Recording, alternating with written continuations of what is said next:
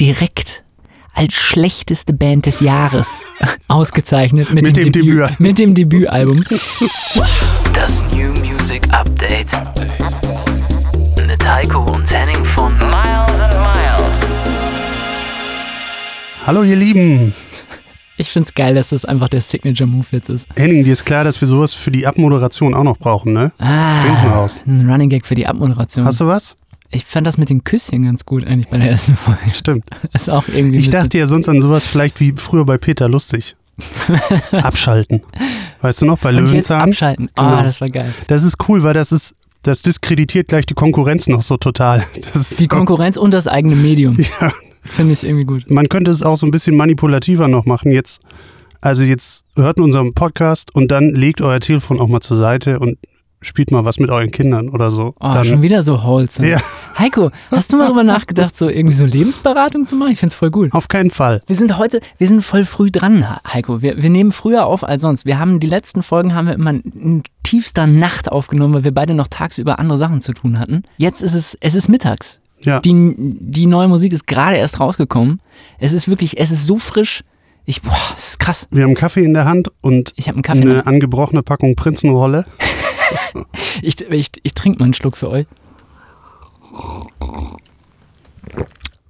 ASMR. ASMR-Podcast. Schon wieder. New Music Update. Willkommen, Leute. unserem wöchentlichen Podcast, in dem Heiko und ich, Henning, von Miles Miles vorstellen, was gerade so diese Woche abgeht an Releases und aber auch sonst über das Musikbusiness und alles drumherum quatschen. Eine Sache, die diese Woche passiert ist, Henning, die will ich einmal hervorheben, weil ich weiß, dass sie uns beide Schon wieder. betrifft. So eine Ähm, Hiobsbotschaft Ka-. Überhaupt, nein, Nein. überhaupt. Diese Woche war das zehnjährige Jubiläum von Sets Clarity. Und ähm, ich glaube, ich kann für uns beide sprechen. Zed, einer der ganz großen, bedeutenden Dance-Pop-Künstler, der uns auch sehr beeinflusst hat. Total. Ich meine, wir haben uns ja das letzte Mal, als wir zusammen in LA waren, haben wir uns auch schön mal ein Set-Konzert gegönnt. Der spielt ja auch keine Konzerte in LA, der macht einfach ein Festival für sich alleine. Ja. Und jetzt zu seinem zehnjährigen äh, Geburtstag oder nicht zu seinem zehn. Anton, er ist ja noch relativ jung. Anton, möchtest du noch Haribo? ähm, hat er mit einem Orchester Clarity performt. Es gibt es leider nur noch auf YouTube als äh, iPhone-Mitschnitt zu sehen, weil das ein Mhm. Livestream war.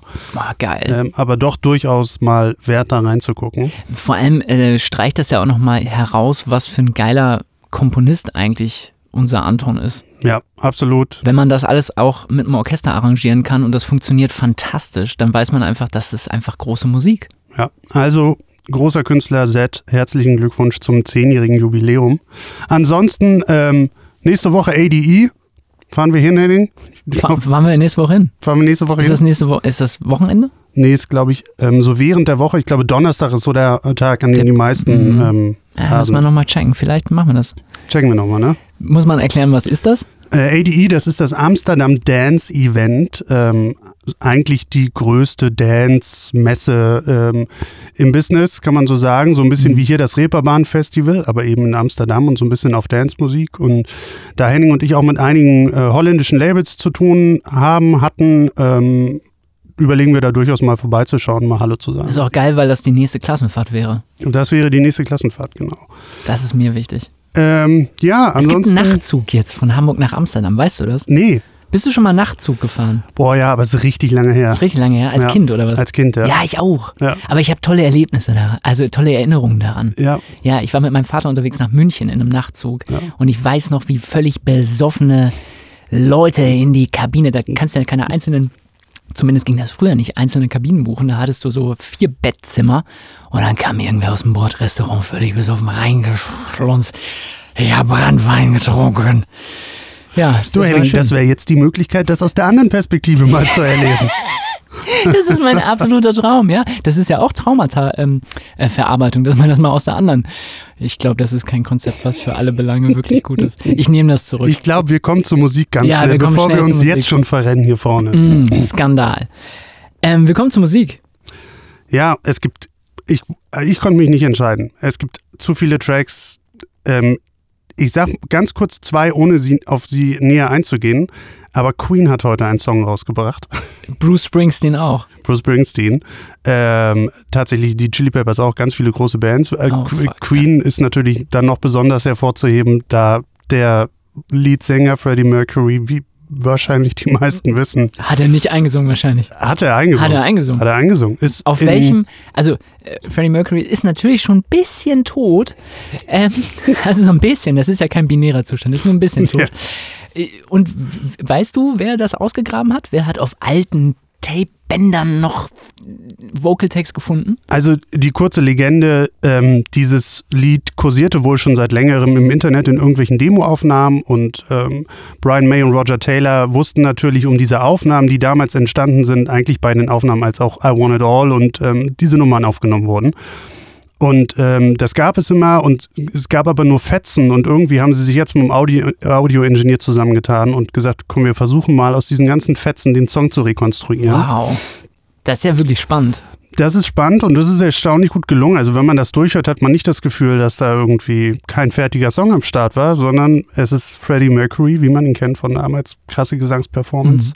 Und der, Ähm, Rest, der Rest der Band war so, sozusagen mit im Studio. Die waren mit im Studio, sparsam instrumentierte Nummer, aber Ja. echt tolle Nummer und es ist natürlich immer wieder schön von so jemandem wie Freddie Mercury dann immer noch mal so kleine Bits im Nachhinein zu bekommen. Ja, einer der ganz großen. Das, da freut man sich über alles, was da noch ausgegraben wird. Klar. Ja. So, aber das Ja. eben nur kurz am Rande. Mhm. Jetzt zu den Nummern, auf die wir genauer eingehen wollen. Soll ich anfangen mit was? Yep. Okay, ich steig ein. Ich steig ein mit, ich habe jetzt eigentlich den ganzen Podcast, in jeder Folge rede ich darüber, dass ich so eine Indie-Vergangenheit habe. Und ich komme einfach direkt rein, wieder damit. Äh, The 1975s. Ähm, eine der Bands, die ich wirklich sehr mochte, immer noch mag. Ähm, für mich ganz großer Indie-Pop, äh, Gitarren-Indie-Pop. Ähm, mit einer neuen, beziehungsweise das Album ist, glaube ich, heute rausgekommen. Und die Single, die gefeatured ist, ist Oh Caroline Mhm. auch ziemlich lustig. Im, im, am Ende des Songs singt er auch darüber, dass er leider Caroline als Namen benutzen muss, weil es das einzige ist, was sich reimt für den Chorus. Finde ich geil. Ähm, The 1975s, eine Schülerband früher gewesen. Wusstest du das? Die Nee, sich wirklich, wusste ich nicht. Ja, wirklich. Äh, Schülerband gewesen und haben sich zusammengetan und Musik gemacht. Debütalbum dann rausgebracht und prompt vom NME, dem UK Musikmagazin, direkt als schlechteste Band des Jahres ausgezeichnet mit, Mit dem Debüt. mit dem Debütalbum. ähm, NME hat sich später tatsächlich dafür entschuldigt, dass das vielleicht eine Fehleinschätzung war, nachdem sie irgendwie unendliche Erfolge gefeiert haben. Wahrscheinlich ähm, die größten Teenie-Stars zu der Zeit innerhalb des Indie-Genres waren. Also das war schon krass. Ja, und ich habe mich total gefreut, dass die was Neues haben. Ja. Und der Song ist irgendwie auch cool. Sie hatten ja immer schon irgendwie so 80s-Referenzen und so. Der Name kommt nicht von ganz ungefähr Äh, wahrscheinlich. Genau, Late 70s, Early 80s Referenzen äh, in ihrem eigenen Sound, auch schon auf dem Debütalbum. Ähm, was ich jetzt hier aber geil finde, ist, dass da so viele Sachen zusammengehen. Also, wollen wir mal kurz reinhören? Lass uns mal reinhören. Okay.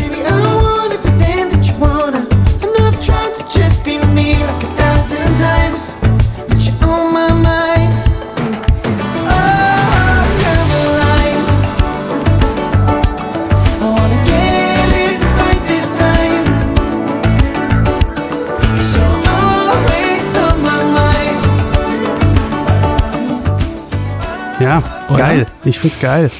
Ich bin großer Fan. Ähm, ja, da gibt es so viel, was mich äh, an verschiedene Sachen erinnert. Also einmal hier beim Chorus-Einstieg die Phil Collins Drums. Der Drum-Sound der 80er, muss man einfach sagen, ähm, der, Ja. da, der da uns äh, rüber in den Chorus führt. Total geil. Gitarren auch geil, aber das Klavier, Heiko. Ja, da ist man sofort in so einer Welt, ne? Das hat mich total abgeholt. Es ist natürlich auch so geil, gospelig gespielt, irgendwie so die ganzen Schleiftöne und so. Das ist fantastisch. Ja. Weißt du, was ich sofort im Kopf habe, immer wenn ich so ein Klavier höre? Ähm, Baywatch. Okay, okay.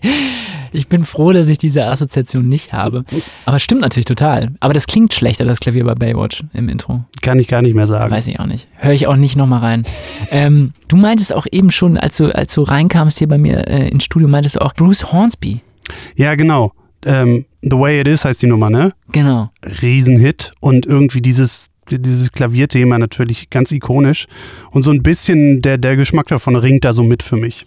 ja, irgendwie auch diese Leichtigkeit. Ne? Ja. Hat mich auch erinnert, ähm, weil eben diese Phil Collins Drums ähm, assoziiert sind in dem, in dem Sound, den sie da ähm, gemacht haben, hat mich natürlich erinnert hier an The Night Game auch. Ne? Ja, klar. Die, ähm, das ist ja hier der, der Ex-Sänger von Boys Like Girls, der irgendwie sein, sein Projekt gemacht hat, wo er nochmal irgendwie so auch in den 80ern irgendwie wild, ich sag nicht geklaut, aber gewütet hat an Zitaten und da irgendwie jetzt zwei Platten schon mittlerweile gemacht hat. Kann man nur empfehlen. Ja. The Night Game mal reinhören, wer auf diese Art von Sound steht. Ähm, und ich habe ein bisschen an, an St. Lucia gedacht. St. Lucia natürlich, Ja. wollte ich auch gerade sagen. Elevate, Elevate, genau, diese ganzen Nummern, die so in diesem Post, Post-Indie, Ja. also Post-Gitarren-Indie, was so ein bisschen mehr Richtung Pop schlitterte irgendwie und dann, ja, und sich diese ganze Soundwelt gegriffen hat. ja, Voll. Lustige Sache bei, bei Elevate von St. Lucia. Damals, ich glaube, 2013 rausgekommen. mhm. 2015 kommt One Republic, unser Ja. guter Freund Ryan Tedder, mit einem Song, ähm, mit einem Riesenerfolg, mit einem Song namens Kids raus. Ja. In der gleichen Tonart, mit dem gleichen Pattern, mit fast den gleichen Top Notes, also den gleichen Tönen sozusagen in der, in der Struktur von dem Chorus wie Elevate von St. Lucia. Also ich kann mir nicht vorstellen, dass Ryan Tedder das nicht gehört Lohnt hat. sich, die beiden mal nebeneinander zu legen oder hintereinander zu hören. Ähm, da sind auf jeden Fall deutliche Parallelen aufzuweisen. Ja.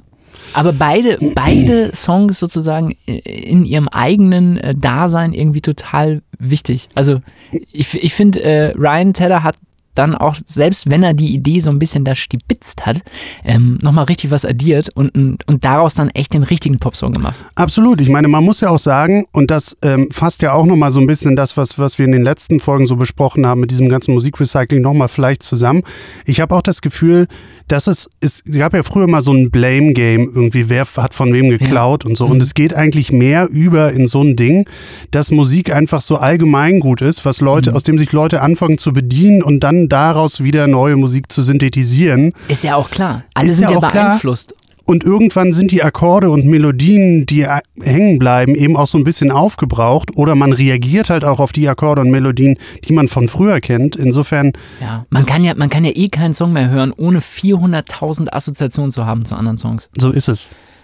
Auch wenn das gar nicht beabsichtigt ist. Ja. Insofern völlig klar, dass Sachen auch aneinander erinnern. Immer nur wieder interessant für uns, auch vor allem das mal aufzudecken und sich klar zu machen, was da überhaupt von wo kommt. Wo kommt die Stimmung jetzt eigentlich her? Ja. Den wollte ich vorstellen. Meine Empfehlung heute. Gute Nummer. Was hast du mitgebracht? Genau, ich habe heute mitgebracht ähm, eine Nummer, die in der Danceband neu ganz oben war und auf dem Titelbild. Ähm, und zwar von unseren, ähm, von unseren Kollegen von Lizzo. Ähm, Mm. Mal wieder was Neues. Ich habe tatsächlich jetzt länger nicht so richtig was von ihnen gesehen. Vielleicht war aber auch nichts in den einschlägigen Listen.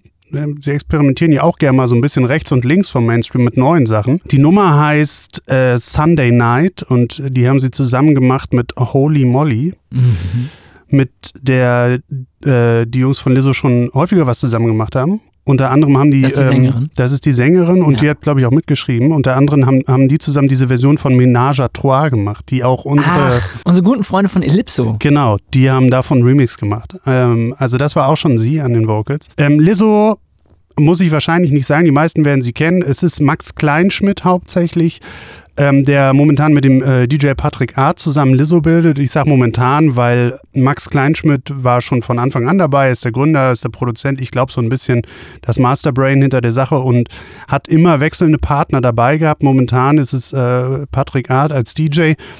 Das machen Leute ja öfter, das kennen wir von Weiß ja auch, dass es so ein bisschen einen gibt, der im Studio so die Fäden zieht und der andere, der dann unterwegs auf Tour, DJ und für Live-Performance zuständig ist, einfach als Arbeitsteilung. Ist eher so ein Camp auch. Ist eher so ein Camp und ist natürlich aber auch ähm, total sinnvoll, wenn du die ganze Zeit in der Gegend rumfährst und auflegst und Konzerte Dann spielst. kommst du ja gar nicht zum Produzieren. Nee, so. Insofern, also Lizzo haben auch mit diesem ganzen Slap House Sound geprägt natürlich. Ja, Heiko, Und- ich habe jetzt gerade noch eine Idee. Wollen wir das arbeitsteilungsmäßig mal auch so machen? Also pass auf, du äh, produzierst und ich fahre dafür nicht auf Tour. Ja, super, fantastisch. Finde ich eigentlich ganz gut. Ja, klingt Nur gut. noch Weinschorle. Ja. Können wir das nicht irgendwie machen, dass wir beide nichts machen? Und, Ja, das geht auch. naja, also, ähm, und diese Nummer auch voller Überraschung ähm, für mich geht langsam ja das Game los. Wer macht denn jetzt den kreativsten Recycling-Move von allen? Und ähm, Sunday Night äh, muss ich schon schmunzeln, weil sie haben. Wir hören einfach erstmal kurz rein, bevor ich zu lange rede. Nee.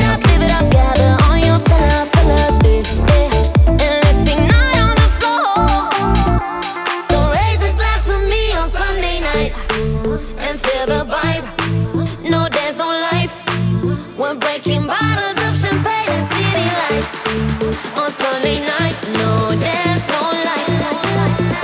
So raise a glass with me on Sunday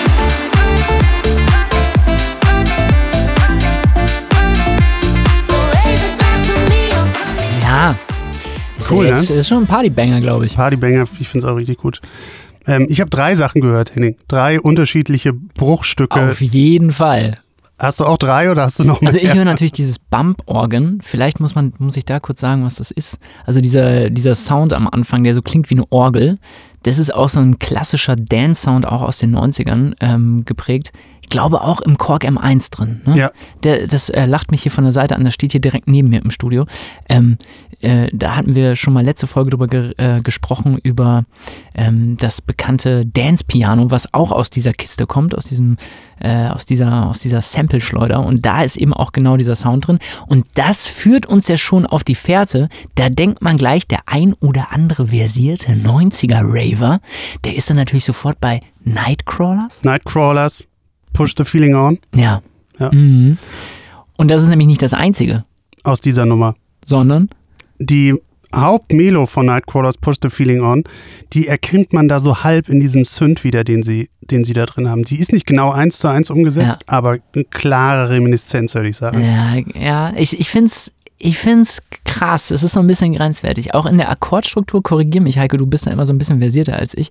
Ähm, ich habe jetzt auch nur, ich habe mich nicht genauer damit auseinandergesetzt, aber es scheint mir anders zu sein, wie es in den Akkorden sitzt. Ja, ich habe es jetzt gar nicht analysiert so richtig. Es Ja. ist so ein bisschen umgebaut. Ja. Ähm, Auch rhythmisch ein bisschen anders. rhythmisch ein bisschen anders. Aber so, so diese kleinen, man, man denkt halt sofort dran. es schwingt da so durch, ja. Ja. Und also diese Nummer von Nightcrawlers war ja auch schon oft Ansatz ähm, für neue Songs. Auch Hits, die jetzt gerade erst passiert sind. Ja. Also Nightcrawlers selber haben ja nochmal, ähm, äh, wann war das? 2021. Ja, Friday Night oder nur Friday, ich weiß gar nicht, wie es heißt. Äh, Friday mit, mit Reeton. Ja. Ähm, gemacht, wo sie eigentlich, das ist mehr oder weniger ein Remake einfach nochmal von, Ja. von dem 90er-Ding. Ja. Ähm, ja, genau, haben sie schon gemacht, war natürlich ein Riesenhit, aber nicht das einzige Mal, dass dieses Sample äh, benutzt wurde, sondern es war auch ähm, bei Pitbull zu hören. Yes. Ähm, Hotel Room Service, glaube ich, hieß der Hit. Ja. Ähm, auch ein Riesending, kennt jeder. Ähm, ja, also schon in den letzten zehn Jahren irgendwie zwei Riesendinger mit diesem Sample. Also auch schon fast so ein bisschen allgemeingut, obwohl auch da immer wieder auf die Rechte zu achten ist, natürlich an der Stelle. Ja, äh, also ja. Des Weiteren Gesangsmelodie Ja. für Elise. aber, aber hallo. Ja. Hallo. Hallo. Da dreht sich ähm, unser Bach im Grab um. ich meine natürlich Beethoven. Ähm, obwohl man natürlich sagen muss, das ist rechtemäßig unbedenklich an der Stelle. Das ist nämlich tatsächlich äh, traditional, sagt man äh, auf Englisch, beziehungsweise, oder man sagt auch Public Domain. Das ist so, der Komponist ist so lange tot, ähm, dass das tatsächlich allgemein gut ist. Genau, insofern ähm, finde ich aber lustig, weil das diese Melodien dann irgendwie umzusetzen in irgendwas, was cool ist, ist auch immer nicht so ganz einfach. Äh, Ist vor allem bei so klassischen Dingern gar nicht mal so einfach. Kann auch schnell cheesy sein. Hier finde ich ziemlich gut gelungen. Ja, äh, kommt einem gar nicht irgendwie so entlehnt und irgendwo anders reingepropft vor. Klingt total organisch für mich. Ja. ja. Und dann dritte Sache, die ich gefunden habe, irgendwie gleich im ersten Verse kommt, kommt irgendwo Cinderella. Ella, Ella, Ja, ja, genau, ja, klar, die, die Rihanna-Anlehnung. kleiner Augenzwinker. ja, äh, äh, äh, äh, Ella, Ella. Ja, also Inspiration von allen möglichen Seiten Man drin. könnte sagen, da haben, haben äh, Lizzo haben so unter so einem Regenschirm haben so verschiedene Zitate vereinigt. Ja, finde ich gut. Nicht so lustig. Na ja. Ja, aber also was mir vor allem aufgefallen ist, als ich die Listen durchgehört habe, die Dance brandneu und auch die Music Friday und auch noch ein paar andere, es waren, kommen einfach, sind wahnsinnig viele große Künstler heute rausgekommen. Also ein paar haben wir schon genannt. Ja. Ja, auch in der Dance brandneu, ich glaube, die ersten 10, 12 Dinger waren alles Big Names. Jeder hat heute was released. Das ist krass. Und es ist natürlich krass, weil es ist einfach sauschwer, dann auch für Newcomer oder kleinere Künstler da überhaupt reinzukommen und da überhaupt ähm, durchzukommen. Ja, die Frage ist immer, warum ihr und nicht Robin Schulz? Oder die Frage ist, warum ihr und nicht The 1975s? Genau, und das, das führt uns auch so ein kleines bisschen zu so einem kleinen Seitenthema, was wir heute ansprechen wollten. Wir haben nämlich in der Recherche für den Podcast eine ganz interessante Studie gefunden, die dieses Jahr gemacht worden ist, Mhm. Henning. Ähm, und zwar ähm, gemacht von Gold Media im Auftrag der GEMA. Mhm. Und ähm, die haben so ein bisschen die ganze Erlössituation im äh, deutschen Musikstreaming-Markt äh, analysiert in den letzten Jahren. Weil wir sehen ja immer wieder Kommentare in Social Media, dass Leute einfach nicht happy damit sind, wie viel Geld sie verdienen, besonders kleine Künstler. Ja. Ähm, ich glaube, das soll jetzt überhaupt kein Blaming werden an die Musikindustrie, Henning. Ich glaube, wenn äh, bei uns ist es so, dass ich glaube, wir fühlen uns, glaube ich, ganz okay mit der Ratio, Mit, mit dem, was wir damit machen. Ja. mit dem, was wir Fall. damit machen, was, glaube ich, so ein bisschen daran liegt, dass unsere Musik in, dieses, in diesem System sehr gut funktioniert. Ja, ich meine, du hast gerade am Anfang gesagt, das kleine Thema, was wir ansprechen wollten. Ja. Also du öffnest natürlich hier äh, die Büchse der Pandora. Absolut. Ähm, ohne jetzt Pandora, den Streaming-Service. Ähm, das ist natürlich, es ist ein Riesenthema und vor allem ist es leider auch relativ komplex, wer wie, warum bezahlt wird. ja. Weil sich dann natürlich viele Rollen überschneiden. Und deswegen ist es auch interessant, dass die GEMA diese Studie in Auftrag gegeben hat, weil die GEMA natürlich jetzt die Vereinigung der Urheber ist, der Musikurheber, der Autoren. Ähm, das ist natürlich auch nochmal eine relative Spezialgruppe für Leute, die überhaupt Musik machen, weil unter Musiker, da gibt's ja alles Mögliche. Da gibt's äh, Songwriter, ähm, äh, Texter, da gibt's äh, Studioinstrumentalisten, da gibt's so Künstler, die machen alles. Ähm, also das ist natürlich äh, immer auch so ein, so ein Ding, über wen redet man denn da eigentlich, wenn man über Musikbranche redet und über wen redet man, wer verdient eigentlich wann, wo, wie. Genau, und das hat sich Gold Media mal angeguckt. Gold Media ist eine äh, Beratungs- und Forschungsgruppe mit dem Fokus auf Informations-, Kommunikations-, Medien- und Entertainment-Märkte. Und die haben sich das genau angeguckt. Die haben mit Experten gesprochen, die haben mit Leuten von Labels gesprochen, die haben mit Mhm. Leuten von Streaming-Services gesprochen, die haben mit Künstlern gesprochen, die haben mit den Verwertungsgesellschaften gesprochen und haben ähm, daraus alle mögliche Informationen zusammengezogen. Also qualitative Studie und quantitative Studie. so sieht's aus. Ja. Ähm, und äh, diese Ergebnisse, die kann man sich jetzt angucken. Ähm, ich sag mal, ein Key Fact, der aus dem Ganzen Hit me. am Ende rauskommt, bevor wir uns da so ein bisschen detaillierter mit befassen. Am Ende ist es so, dass vom Streaming 22 Prozent an den Musikschaffenden hängen bleibt. Das heißt an Urhebern und an Interpreten. Ja, guck mal, beide nämlich, ne? Beide. Ja. Ähm, wie das genau aufgeteilt ist, gucken wir uns noch an. Aber 22 Prozent bleiben bei den Leuten, die wirklich Musik machen. Ja. Und der Rest? Der Rest bleibt in der Industrie. So, Was heißt Industrie? Industrie heißt an dieser Stelle natürlich erstmal der Streamingdienst. Der Mhm. behält natürlich erstmal Also Spotify, Spotify, Amazon, Apple Music. Apple Music, ähm, alle, die es gibt, Ja. die behalten was ein. Und zwar sind das erstmal 30 Prozent. Vom ganzen Kuchen, Das ist schon eine ordentliche Marge. das aber, ist eine ordentliche Marge. Aber auch okay. Am Ende ist es eine Industrie und Spotify ähm, behauptet ja nach wie vor ähm, äh, steif und fest, dass sie keine Gewinne machen, ähm, obwohl man sich dann manchmal bei äh, ein paar Ja. Investitionen, besonders jetzt im, im Das liegt, daran, Sportbereich, sie, das liegt daran, dass sie dauernd neue Büros überall aufmachen. ja, und also die investieren ja jetzt auch an allen möglichen Stellen. Ähm, Ja. Nicht nur in Musik, sondern auch im Podcast. ja, ähm, so, Zwinker, aber, Zwinker. Das wäre schön. aber 30 Prozent sind 30 Prozent. So, dann geht's weiter mit einem ähm, gemittelten Wert von 42,2 Prozent, der dann bei den Labels bleibt. Also man muss es wir erklären. Vertrieb und Label. Vertrieb und Label, genau. Ja, okay. Man muss es erklären. Spotify muss diese Musik lizenzieren. Das bedeutet, sie müssen Lizenzen einkaufen, um diese Musik spielen zu dürfen. Mhm. Spotify bezahlt dann nicht direkt die Künstler, sondern Spotify bezahlt auf der einen Seite die Labels, Naja, die, die die Rechte an der Musik, an den, an den Aufnahmen. die die Rechte an den Aufnahmen haben. Genau. Äh, Das heißt, das Label kriegt Geld und das Label wiederum gibt dann Geld weiter an die Künstler. So. Ja, aber das ist nicht das Einzige. Das ist nicht das Einzige. Auf der anderen Seite, das das sind die Rechte von den Interpreten, also von den Leuten, die die Aufnahme angefertigt haben. Also die Band, die selber Gitarre gespielt hat oder die, Sänger. Sängerin. Genau. Dann gibt es auf der anderen Seite die Urheber, also diejenigen, die den Song geschrieben haben, Text und Musik. Ja, das die ist was werden, ganz anderes. Das ist was ganz anderes und die werden in Deutschland vertreten von den Verlagen. So, und genauso wie das mit den Labels ist, ist es mit den Verlagen. Spotify gibt Geld weiter an die Verlage, die haben mit denen Deals. Und die Verlage wiederum, das ist aber ziemlich durchsichtig, haben dann klare Splits mit den Künstlern und ähm, da kriegen die Künstler dann am Ende ihre GEMA.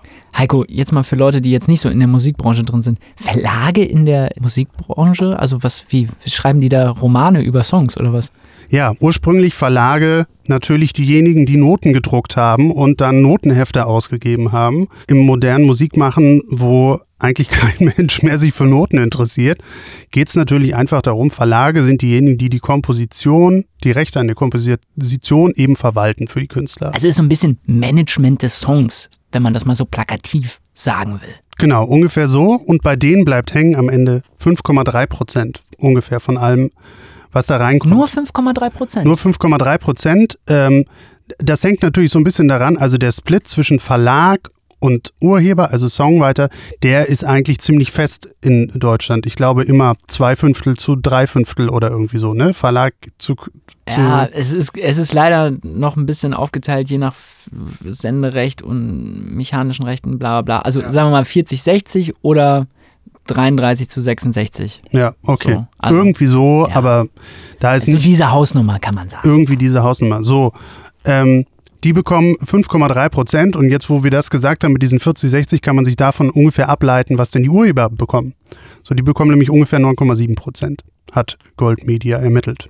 9,7 Prozent. Das heißt, jemand sitzt zu Hause an der äh, Akustikgitarre, schreibt einen Riesensong, ähm, findet einen anderen Künstler, der das macht, der nimmt das im Studio auf, dann kommt das raus und die verdienen Geld. Und von dem, was insgesamt verdient wird, kriegt derjenige, der die grandiose Idee gehabt hat, diesen Song zu schreiben und diese fantastischen äh, Melodien und äh, Lyrics sich auszudenken, der bekommt, 9,7 Prozent. Ja. gut, das ist halt schwer einzuschätzen. Ja, wie gesagt, es geht überhaupt nicht darum, jetzt hier das große Musikindustrie-Blaming aufzumachen. Ähm, wir, wir aus unserer eigenen Erfahrung fühlen uns damit eigentlich ganz wohl. Ähm, was aber natürlich daran liegt, dass es bei Musik sehr große Unterschiede gibt. Es gibt Künstler und Musik, die funktioniert im Streaming hauptsächlich und besonders gut. Dafür gibt es viele Playlisten, dafür gibt es viele Hörer im Streaming. Da gehört zum Beispiel Dance dazu, da gehört zum Beispiel aber auch Hip-Hop dazu. Es gibt Künstler, die funktionieren im Streaming eigentlich überhaupt nicht so gut und die haben, funktionieren eigentlich eher auf anderen Plattformen oder live oder so. Und die kriegen natürlich am Ende relativ wenig raus aus diesem ganzen Ding, obwohl sie vielleicht weiß ich nicht, wenn man so ein, versuchen würde, so einen Größenvergleich anzulegen, wo sie vielleicht in, der- im gleichen Bereich spielen irgendwie. So. Und deswegen ist es natürlich verständlich, dass es Leute gibt, die unzufrieden damit sind, wie ähm, die ganze Ausschüttung hier funktioniert. So, 9,7 bei den Urhebern des Songs hatten wir gesagt. Ähm, und die Künstler, Interpreten von dem Song, Also jetzt Ariana Grande. Genau, die kriegen tatsächlich nicht wesentlich mehr. Das hängt noch ein bisschen mehr jetzt dann davon ab, welchen Deal die mit dem Label haben. So, der ist nämlich verhandelbar. Ähm, üblich sind zum Beispiel 50-50 Deals bei Indie-Labels, das kennen wir. Bei Major-Labels sieht es ganz anders aus, da kriegt das Major-Label wesentlich mehr. Oft sind es so 75-25 Deals in der Größenordnung, hängt natürlich vom Künstler ab. Und ähm, hat natürlich auch was damit zu tun, dass so ein Major-Label ganz anders ähm, das handhabt. Die machen dann Vorschüsse, die sie ausschütten und so und investieren wesentlich mehr Geld, auch um die Künstler aufzubauen. So, aber das sind so die Größenordnungen. Und Gold Media hat nun ermittelt, im, in so einem guten Mittel bleibt bei den Interpreten 12,7 Prozent hängen. Mhm. Na gut. Das erscheint mir jetzt zumindest zwischen Interpret und Songwriter jetzt nicht so falsch. Nicht so falsch. Es ist natürlich ein bisschen so, wenn wir uns Radio angucken, wie das früher im Radio war, da war es ganz anders. Da haben die Urheber den Großteil gekriegt Ja. und die Interpreten im Prinzip nur einen ganz kleinen Teil. Und diese Umkehr, dass im Wa- Prinzip. Warum ist das so? Wa- Warum ist das jetzt anders? Naja, also anders ist es aus dem Grund, dass, dass man eigentlich mit Einführung der CD gesagt hat, die Produktion eines Songs, die bedarf so viel Investition erstmal.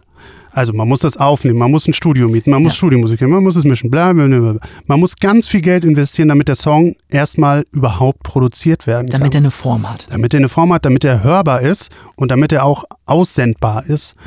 Und das muss irgendwie abgebildet werden in den Ausschüttungen am Ende. Wiederum, um- um einen Song zu schreiben, braucht man erstmal eine Gitarre. Maximal. Wenn überhaupt, Wenn ja. überhaupt. Ja. So. Ähm, deswegen war es mit Einführung der CD so, dass ein ganz großer Teil von den Erlösen an das Label und damit an die Interpreten ausgeschüttet wurde. Und in dem Zuge hat dann aber immer die GEMA gesagt, beziehungsweise die Verlage haben gesagt, ja, aber wenn ihr das aufnimmt und unseren Song benutzt, dann müsst ihr auch was an uns abgeben, weil das ist ja unser Ja. Song. So, Genau. ja. So.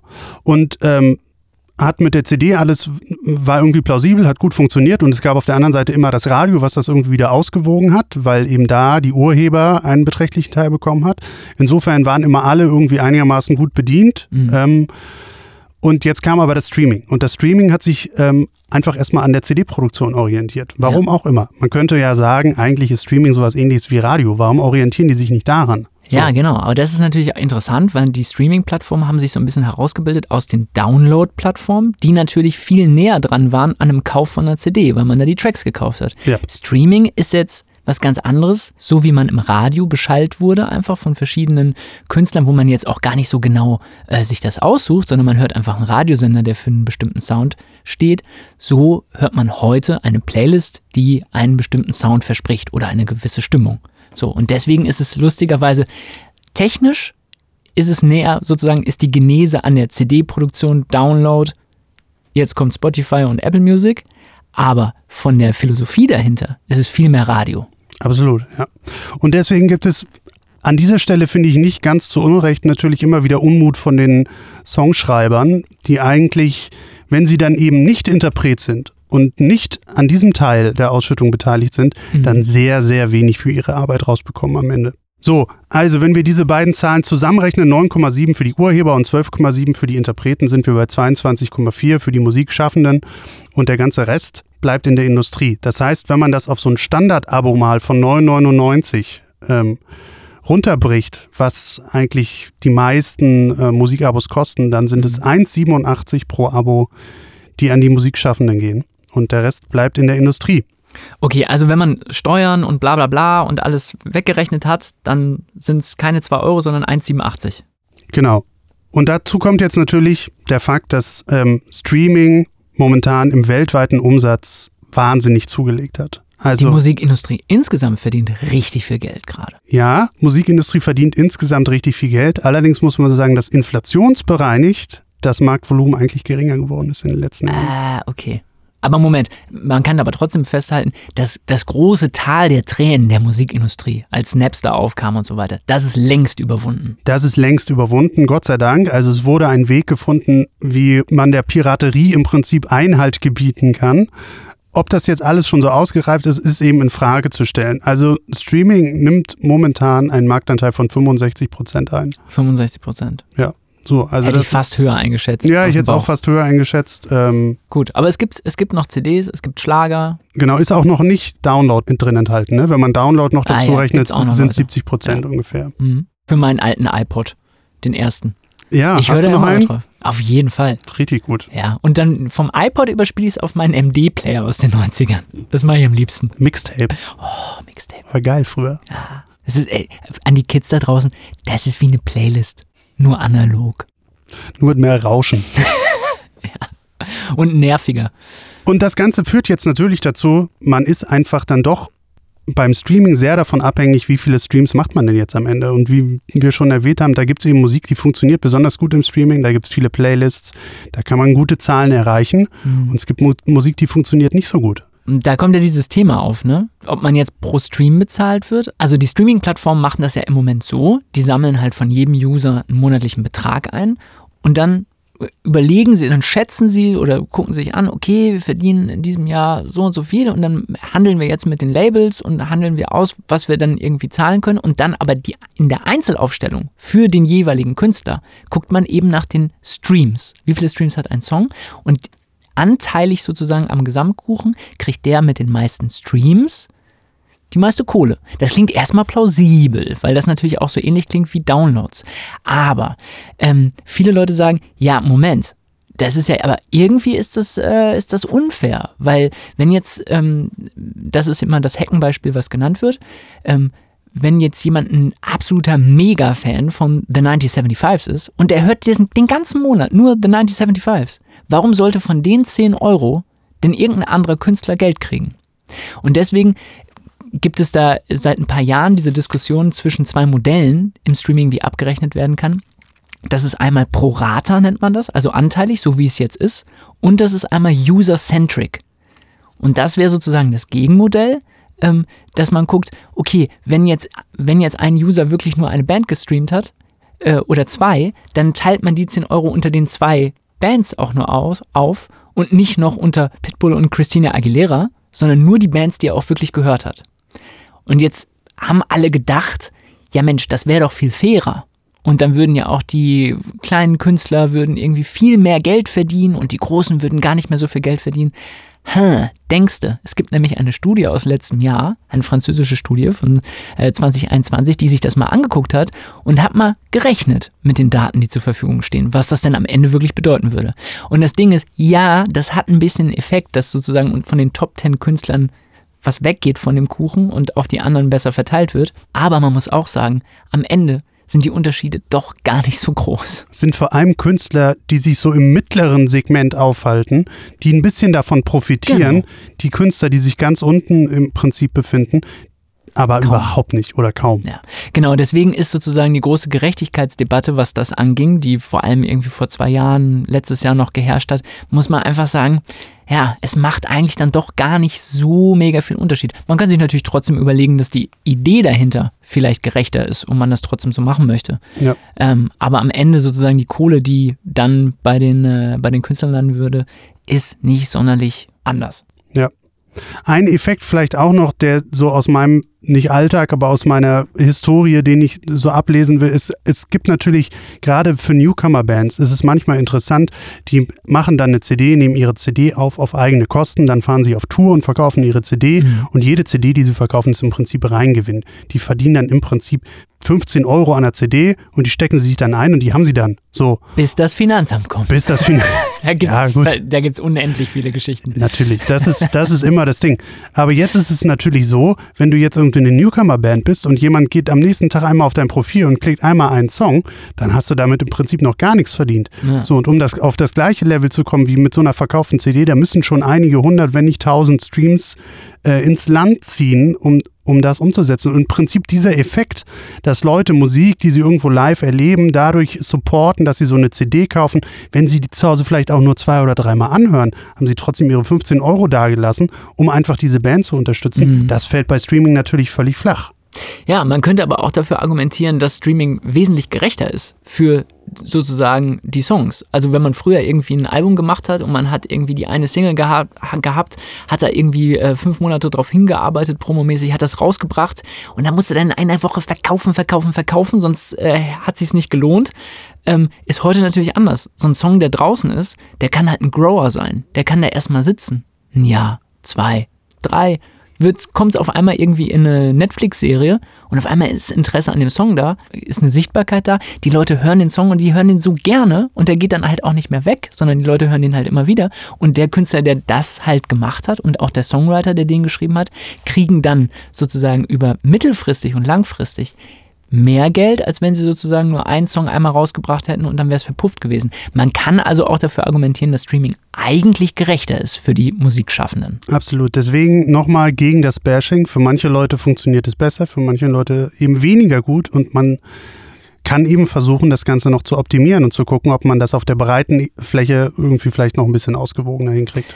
Aber was heißt das denn jetzt? Was, also, wo kommen wir denn jetzt raus? Naja, wir kommen jetzt erstmal dabei raus, dass wir diese Zahlen überhaupt erstmal auf dem Tisch haben, was ich so in dieser klaren Form eben auch noch nie irgendwo gesehen hatte. Das ist eben interessant. Zahlen haben wir jetzt, dann muss man sagen, okay, es bleibt ziemlich viel in, in der Mu- Musikindustrie hängen, aber okay, hm, sagen wir mal, wenn es ist einigermaßen okay, wenn man sich das mal genau anguckt mit der, mit der Verteilung. Man könnte sagen, okay, es muss vielleicht nicht ein Viertel, drei Viertel sein, das wäre schön, wenn es ein Drittel, zwei Drittel wäre, ne? Das wäre irgendwie auch ganz gut. Klar, kann man irgendwie äh, gucken, aber es sind dann doch auch nicht so fundamentale Sachen, die passieren müssten. Lösungsansätze standen in der Studie nicht drin. Über die müssten wir jetzt hier fabulieren.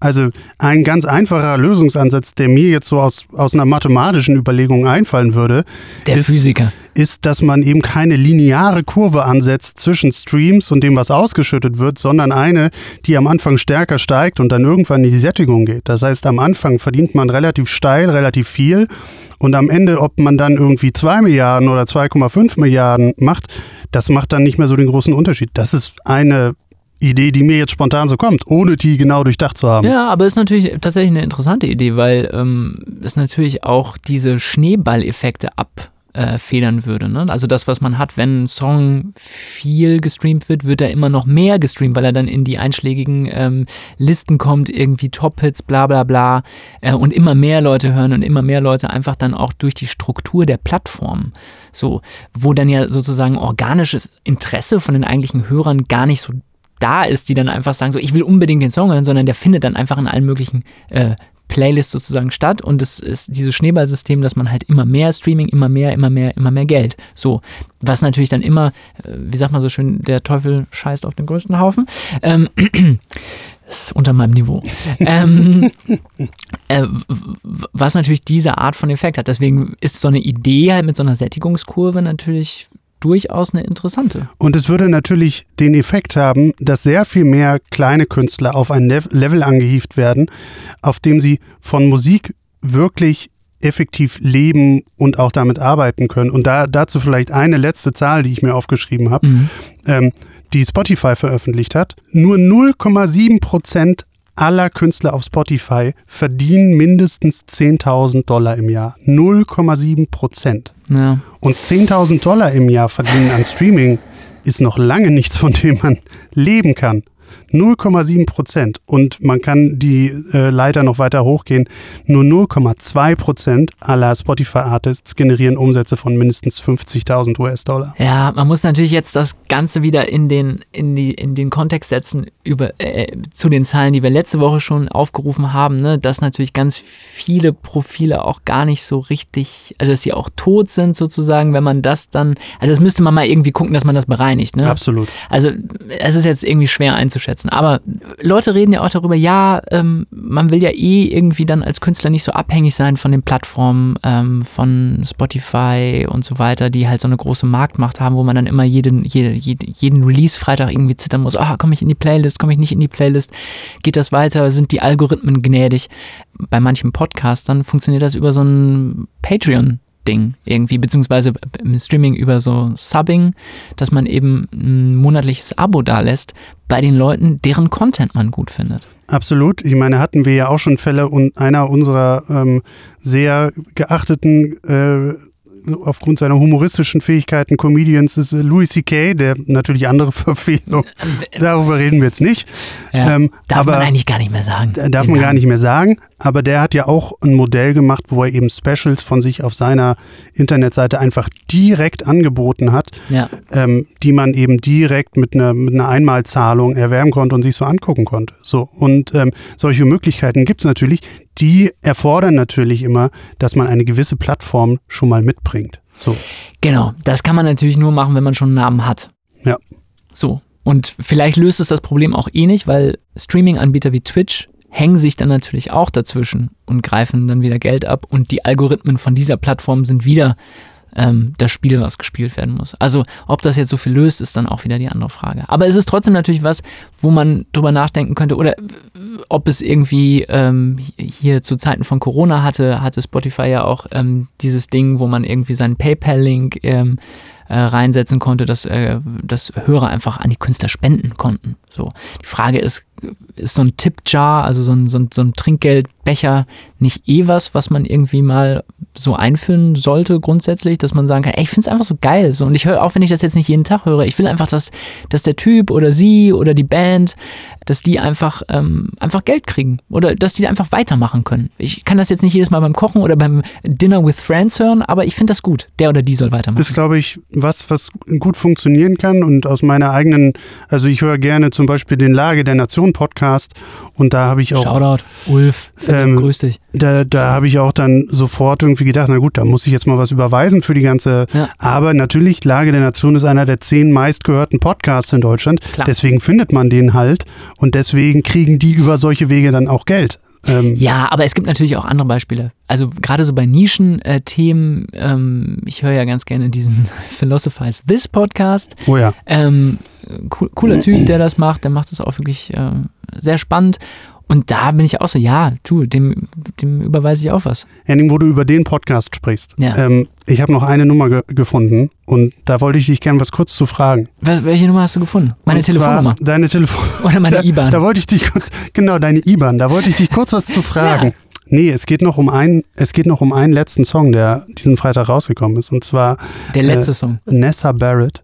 Ist die Künstlerin. Und der Song heißt Dear God. Nessa Ah, Barrett ist, okay. eine, ist eine amerikanische Sängerin, die auf, kommt, bei dir, Gott, kommst du jetzt auf Philosophie. Ja, kommt gleich. Die Kurve, die Kurve kommt gleich. Okay. Ähm, ist eine amerikanische Sängerin, die auf TikTok gestartet ist. Dann hatte sie eine Essstörung und hat im Prinzip ähm, die überwunden und dann so ein bisschen ihr Influencer-Dasein auf TikTok aufgegeben und hat sich mehr auf die Musik fokussiert und schreibt seitdem aber sehr, sehr überlegte Texte, die sich auch mit ihrer Situation auseinandersetzen und die sehr tief gehen und auch sehr poetisch sind. Und die hat einen Song rausgebracht, Dear God, als Einflüsse äh, führt sie Lana Del Rey auf, die ich finde, man total raushört Heiko, bei dieser weißt du Nummer. noch? Wir im Mietwagen durch L.A. Lana Del Rey. Ja, du. Aufgedreht. Wie Und- zwei Fanboys. Und die hört man so ein bisschen raus bei Nessa Barrett. Ähm, und ich würde einmal kurz mit dir reinhören und dann habe ich Okay. noch eine Frage dazu. Einmal reinhören, eine Frage. Ja. Let's go. Dear God, do you hear me when I'm crying, when I doubt that my soul is worth the same? I've taken more than my share of pain. Can't you hear me say your name? Can't you see I've got these angel wings sewed onto my back with black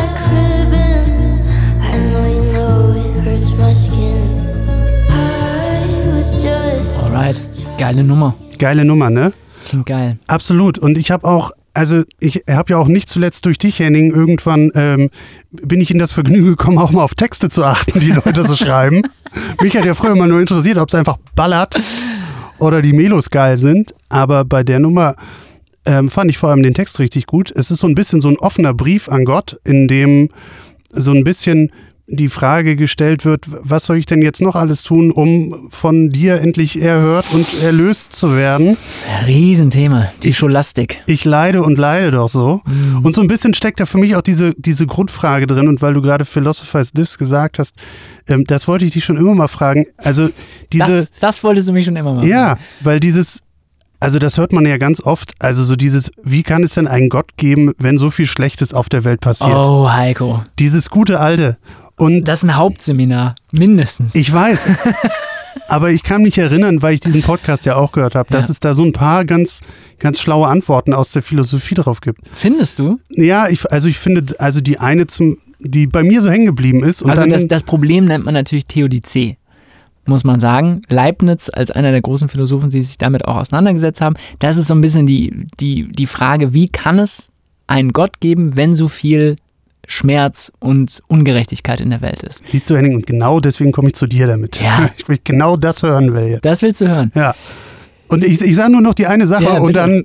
Nee, nee, du, ich will gar nicht viel dazu sagen. Nee, ich, also das ist die, die eine Antwort darauf zu sagen, naja, also ehrlich gesagt, ist das eine Perspektivenfrage, weil man könnte genauso gut formulieren, alles Schlechte ist eigentlich nur weniger Gutes. So, also wenn irgendwie ähm, Person XY auf die Welt kommt und der rechte Arm fehlt, dann kann man auch sagen, ja, du, ganz ehrlich, du kannst auch froh sein, dass dein linker Arm überhaupt noch da ist und dass du in den Genuss kommst, auf dieser Welt zu sein und ähm, das Leben genießen zu dürfen.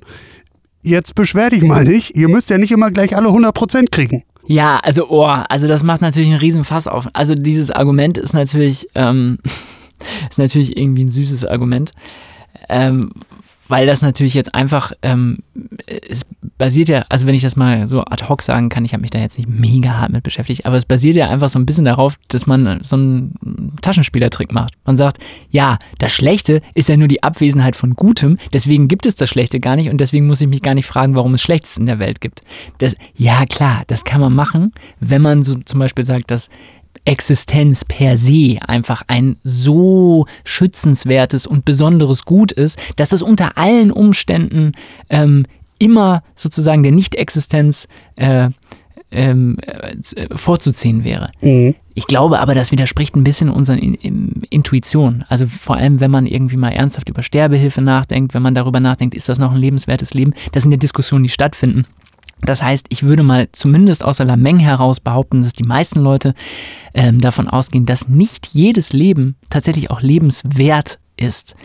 Ob das jetzt in wessen Ermessen das liegt, würde, ich, würde man wahrscheinlich sagen, immer im Ermessen des Individuums, das dieses Leben lebt. Aber dass grundsätzlich diese, diese Fragestellung überhaupt auftaucht in der öffentlichen Diskussion und wir deswegen über Sterbehilfe etc. etc.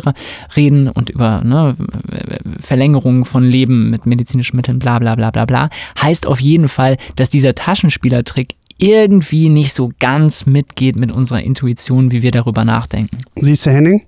Das war jetzt alles, was du wissen wolltest. Nee, Aber überhaupt also das, nicht. das Thema Also- erschöpft sich dann natürlich nicht. Es ist natürlich ein Riesending. Ne? Absolut. Also ich würde jetzt natürlich gerne noch fragen, was gibt's denn sonst noch dazu zu wissen? Aber da habe ich auf jeden Fall schon was gelernt jetzt. es gibt natürlich eine ganze Menge dazu zu wissen.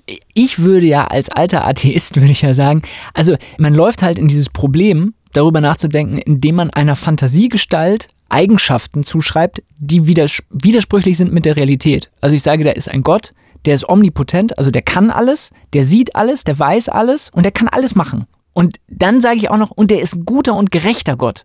Das habe alles ich unterstellt, dieser Fantasiegestalt. Und dann geht das nicht auf und läuft in Paradoxien. Vielleicht bin ich schuld. Ja, Also ist- vielleicht ist ja. das nicht das Problem von Gott, sondern vielleicht ist es einfach meine, ich sag's mal, meine Dummheit. ja. Immer ein guter Rat, vielleicht erstmal bei sich selber zu gucken. Erstmal gucken, was nehme ich denn alles an? Was sage ich denn eigentlich? Stimmt das überhaupt? Sollte das so sein? Also, es ist natürlich, diese Debatte, habe ich eben schon ange, äh, angesprochen, kommt ja vor allem aus der Scholastik. Das heißt, das ist die ganze Philosophie, sozusagen, die im Mittelalter passiert ist. Ähm, und da wurde natürlich viel darüber nachgedacht, weil einfach klar war, ja, Gott gibt es. Und vor allem, ja, es gibt den christlichen Gott. Und von hier aus denken wir weiter. Wer natürlich ein bisschen an Denken interessiert ist, stellt dann die Prämisse in Frage und sagt, hm, naja, vielleicht ist einfach die Prämisse, dass es einen Gott gibt, auch schon so, jetzt vielleicht nicht die weiseste Annahme auf diesem Planeten. Okay, also ich würde sagen, wir beschließen es vielleicht damit. Ja, wir müssen leider noch eine, ein paar Sachen sagen, ein paar Hausmitteilungen. Ja. Das müssen wir zum Abschluss machen. Ähm, also erstmal, bitte schreibt uns wutentbrannte äh, Fanpost oder eben auch Anti-Fanpost, ähm, wenn dieser philosophische Exkurs das letzte war, was ihr hören wolltet. Äh, ich könnte es verstehen. Ähm, deswegen bin ich ja jetzt auch Musiker. Ich nicht tatsächlich. Ich finde es interessant. Ja, ich finde, du, ich habe das studiert. Ähm, ich finde das auch interessant. Aber Leute, Leute sind jetzt, die, die sitzen ja schon am vom Computer. Ich bin ganz aufgeregt. Was diese Miles und Miles, Leute, was reden die denn da? Das nervt. Ich will einfach nur gute Musik hören. Ähm, nee, jetzt ernsthaft. Schreibt uns gerne bei Kritik, äh, Anregungen, worüber ihr mehr wissen wollt. War das irgendwie zu viel Musikindustrie, zu wenig Musikindustrie? Wollt ihr lieber noch Gossip aus der, aus der Musikszene? Äh, lasst uns wissen, was ihr hören wollt. Ähm, haben wir Bock drauf, ähm, das einflechten zu lassen. Wir machen das ja für euch.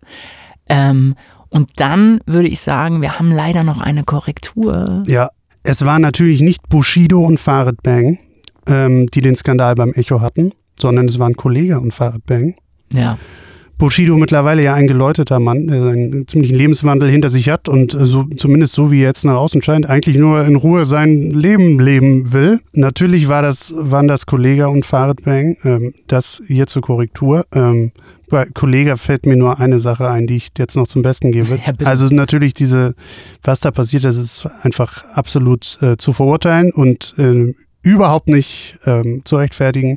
Ich finde trotzdem, Kollege hat einen Zweizeiler in diese Welt gesetzt, der für mich, und ich rezitiere den jetzt kurz, obwohl ich es wahrscheinlich nicht tun Also sollte, wir waren gerade bei Leibniz und, Und jetzt sind ja, wir bei, jetzt, bei Kollega, ja, sag mal. ähm, der sich ja selber als der Boss bezeichnet.